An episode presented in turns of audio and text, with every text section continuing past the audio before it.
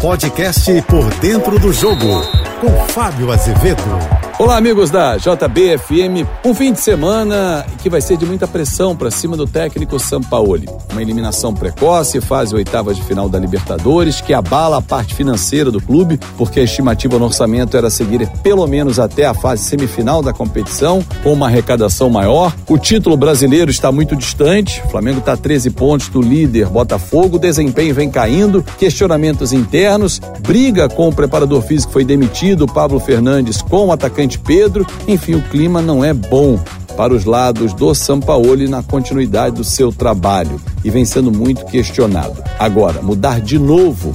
Se olhar para trás, com certeza o torcedor vai ter a conclusão. A troca do Dorival Júnior lá atrás pelo Vitor Pereira deu início a todo esse problema que o Flamengo vive até hoje. Paga o preço até hoje.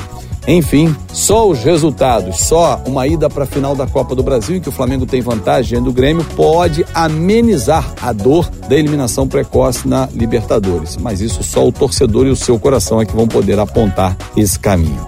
Bom, falando em caminho, Neymar encaminha a saída do PSG. Já indicou aos donos do clube que quer voltar ao Barcelona, que quer também o atleta, mas tem a questão do fair play financeiro, tem que fazer alguns ajustes. O Xavi não era muito favorável, mas já está sendo convencido. Faria um baita trio, ele, Rafinha e Lewandowski no Barcelona, com certeza seria muito bom para ele. Até para ele jogar mais como um camisa 10, pensando na seleção brasileira, quem sabe na Copa do Mundo de 2026, Estados Unidos, México e Canadá.